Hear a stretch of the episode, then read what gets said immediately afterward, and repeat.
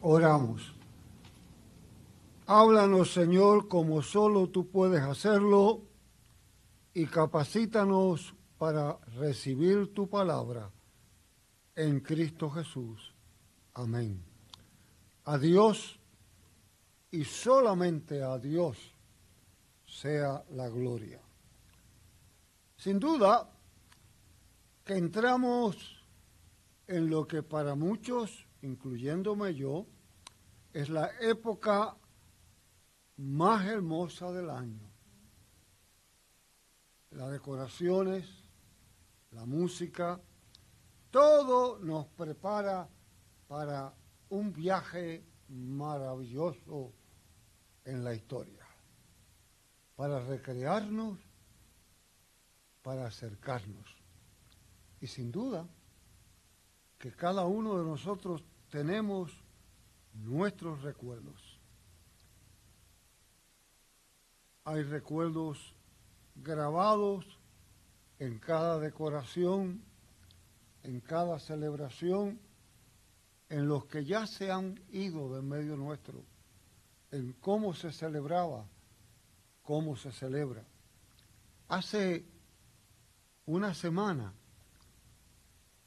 una querida familia de esta congregación tuvo la cortesía de llevarme un almuerzo.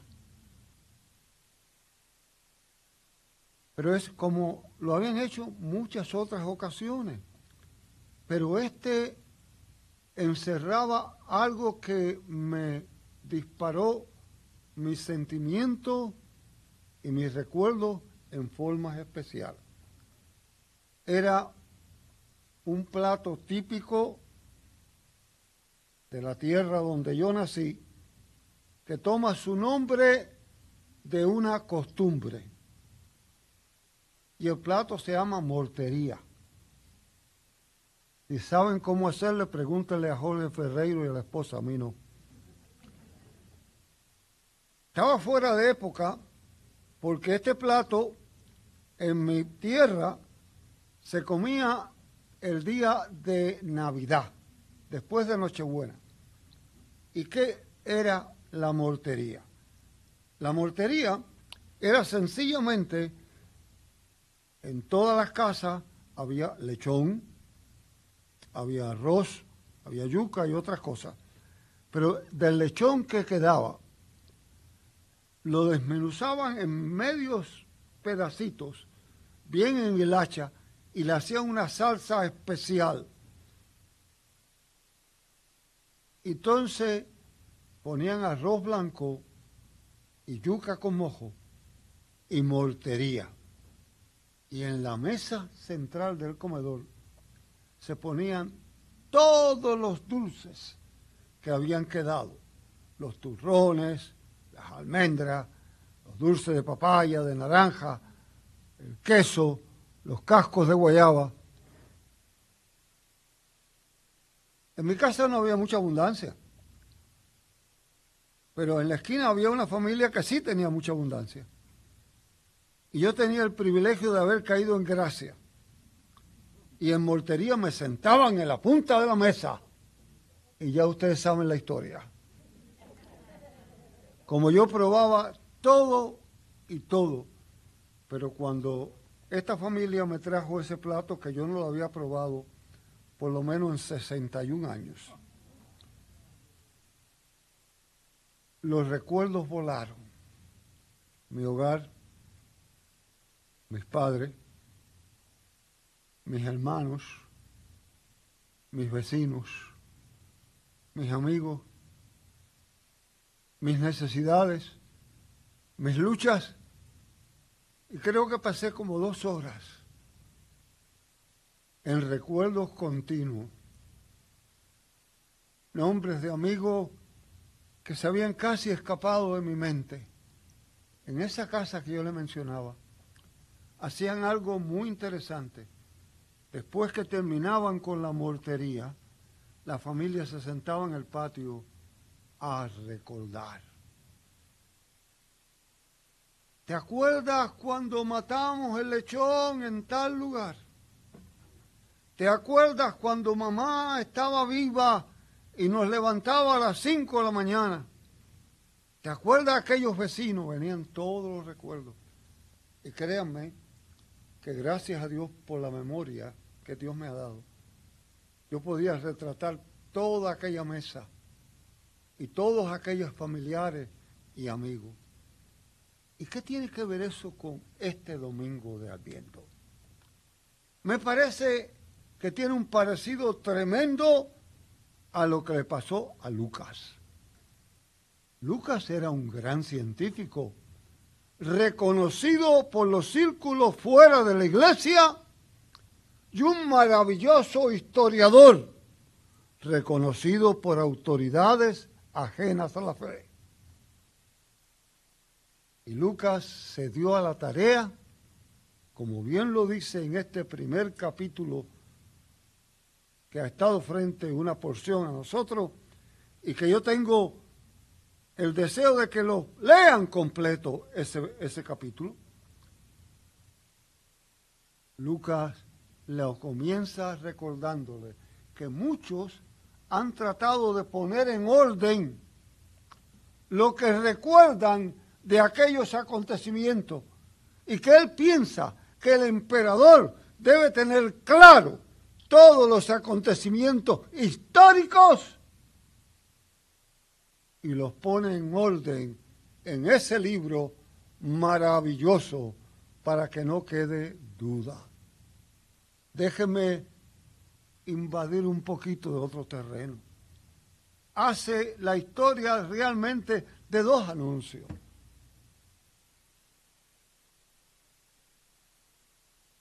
El anuncio de Juan y el anuncio de Jesús. Cuando se lo anuncian a Elizabeth, Elizabeth recibe el anuncio de su esposo por segunda mano. E interesante, Elizabeth no podía concebir. Y cuando le contestan lo que quizás había sido su oración continua, se abochorna de que la gente lo reconozca. Y se cubre su embarazo. Y su esposo, que es un profesional de la religión, es un sacerdote, un ministro, un pastor. Pone en duda, pone en duda el anuncio. ¿Cómo va a ser esto? Ya estamos viejos. ¿Cómo va a acontecer? El ángel Gabriel le dice, yo soy Gabriel y el hijo que tendrás se llamará Juan.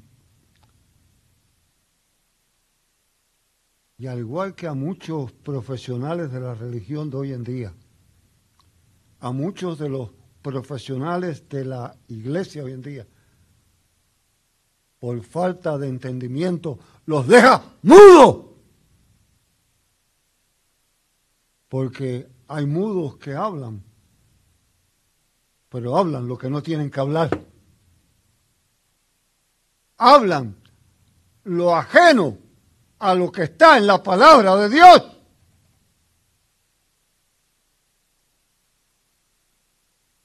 Y realmente no recobra la voz de nuevo hasta que reconoce. Y fíjense una cosa interesante aquí. El ángel de parte de Dios le pone nombre a la criatura se va a llamar Juan. Y los curiosos, los entrometidos, los que saben más que nadie, pero ¿cómo le vas a poner Juan? Le dicen a Elizabeth. En tu familia no hay nadie que se llame Juan. Y le piden a Zacarías. Y ponen la tableta porque se cumple la orden de Dios. El otro anuncio es a María. María está desposada con José. ¿Qué implica eso? Eso implica un compromiso que se hace un año antes de la boda oficial. Hay una ceremonia, hay un registro, hay una ley y solamente se puede romper por el divorcio o por la muerte. De hecho, había un dicho muy curioso en Israel cuando un hombre que estaba desposado con una joven moría, se le llamaba a ella una virgen viuda. Una virgen viuda. Era tan serio la, el requisito, tan serio el compromiso. Y a esa joven, que es mucho más joven que José, todo nos indica, se le anuncia. Se le anuncia que ha de concebir. Y ella, humilde y sencillamente, hace una sola pregunta. ¿Cómo va a suceder esto? No conozco hombre. Y se le recuerda que el Espíritu Santo vendrá sobre ella. ¿Dónde ocurre aquí lo que yo llamo un conflicto de familia?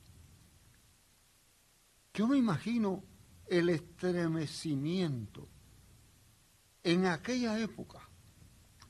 Una joven soltera, humilde, encinta, sin estar casada.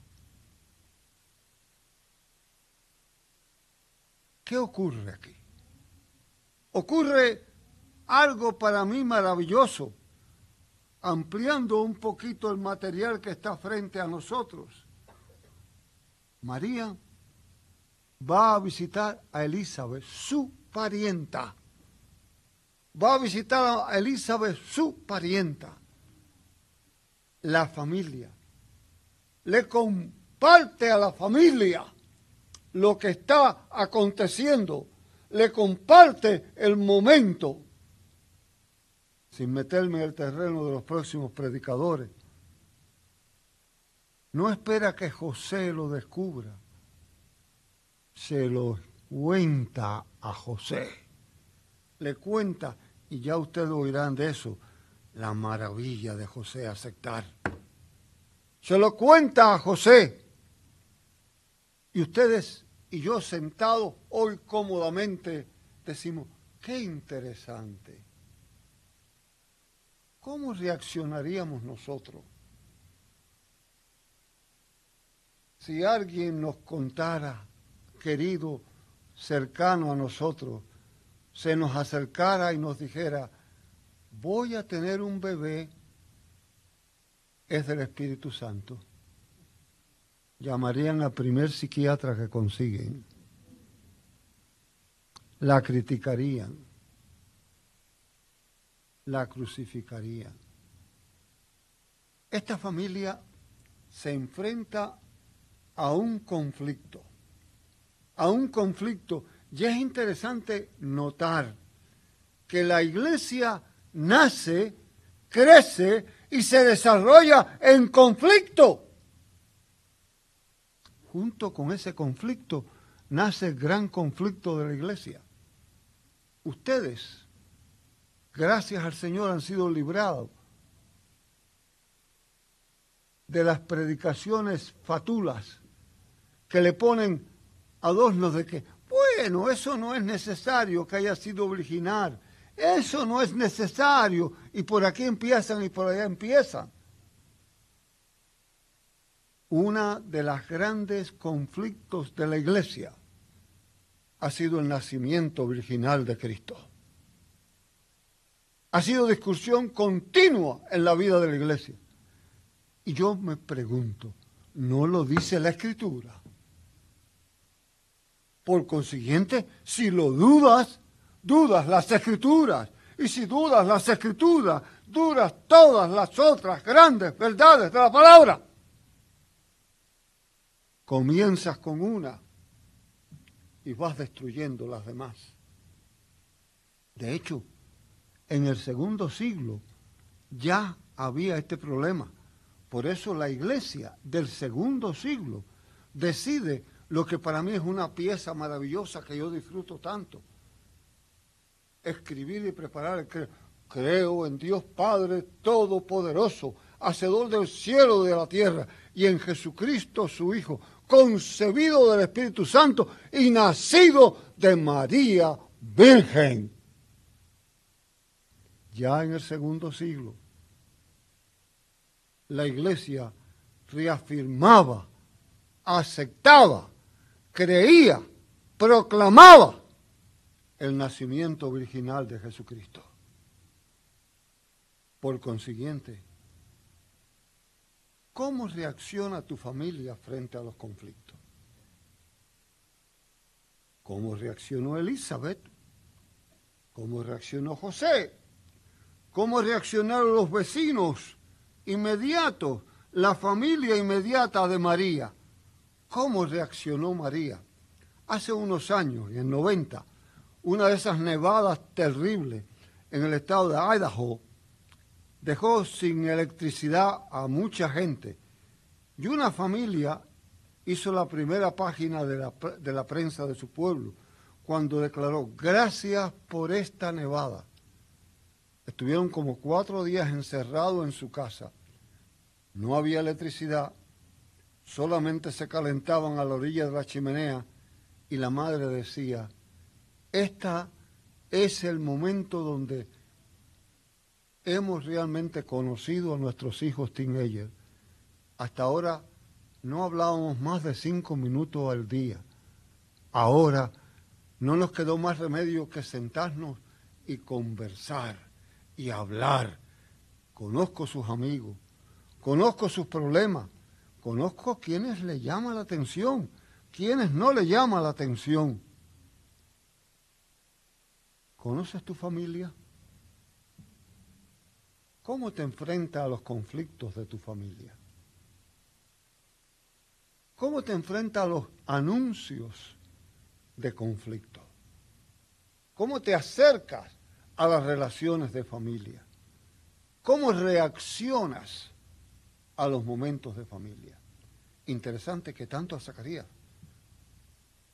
como María, el ángel dice, no temas, no temas, no tengas temor, yo estoy contigo. Y para mí, la parte clave de este pasaje frente a nosotros es cuando nos recuerda que no hay nada imposible para Dios. Y María le dice al Señor, me someto a tu palabra. Estoy seguro que no lo entendía. Estoy seguro que se preocupaba. Estoy seguro que era un drama, pero dice, me someto a tu palabra.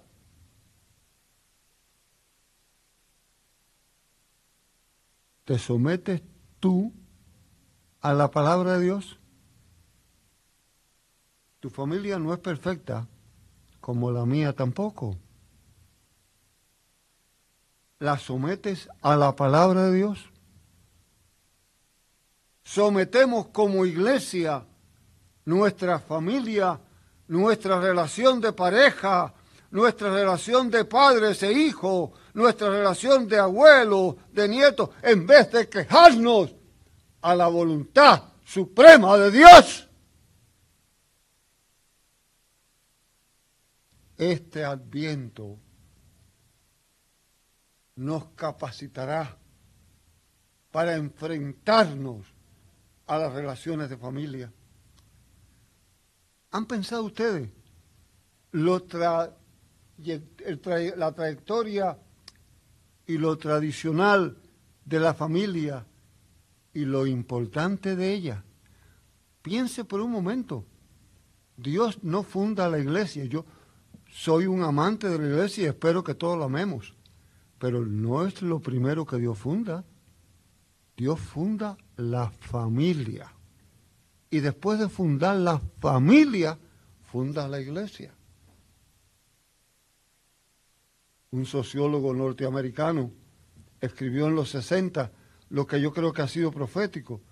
Un país es, decía él, como son sus familias y las iglesias son como las familias que la forman.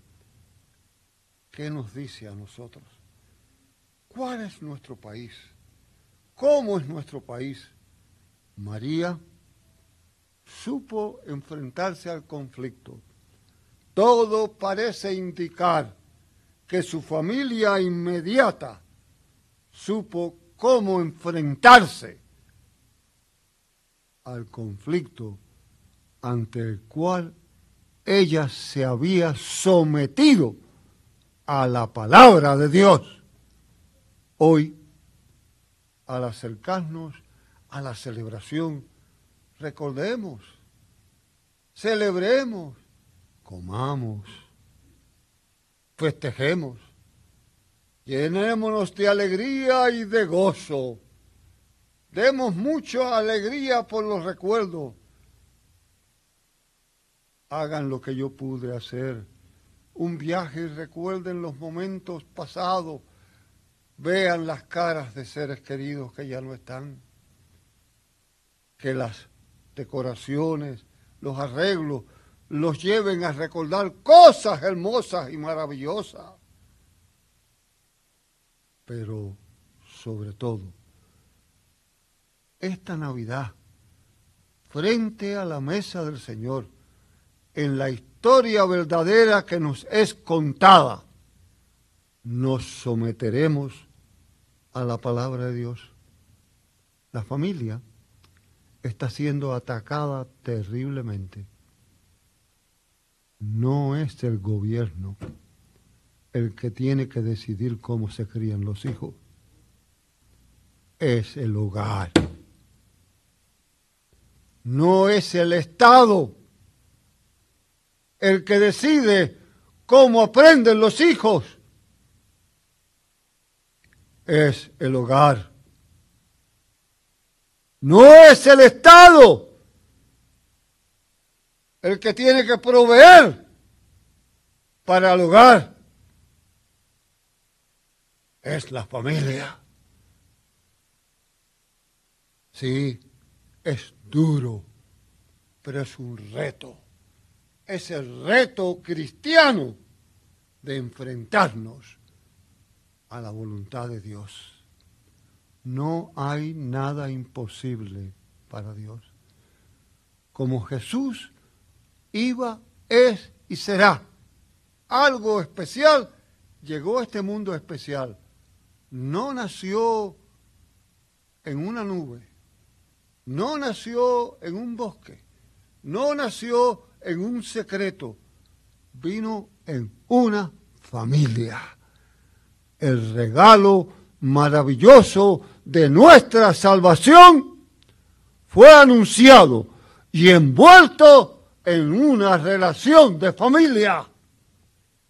Hoy te corresponde a ti y me corresponde a mí estar de pie por el valor de la familia.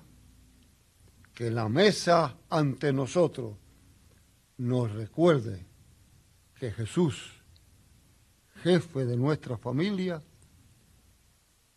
nos dice que para Él no hay nada imposible y te pide a ti y me pide a mí que en esta Navidad, como el resto del año, nos sometamos a su palabra. Comulguemos pues, celebrando ser una familia. Amén.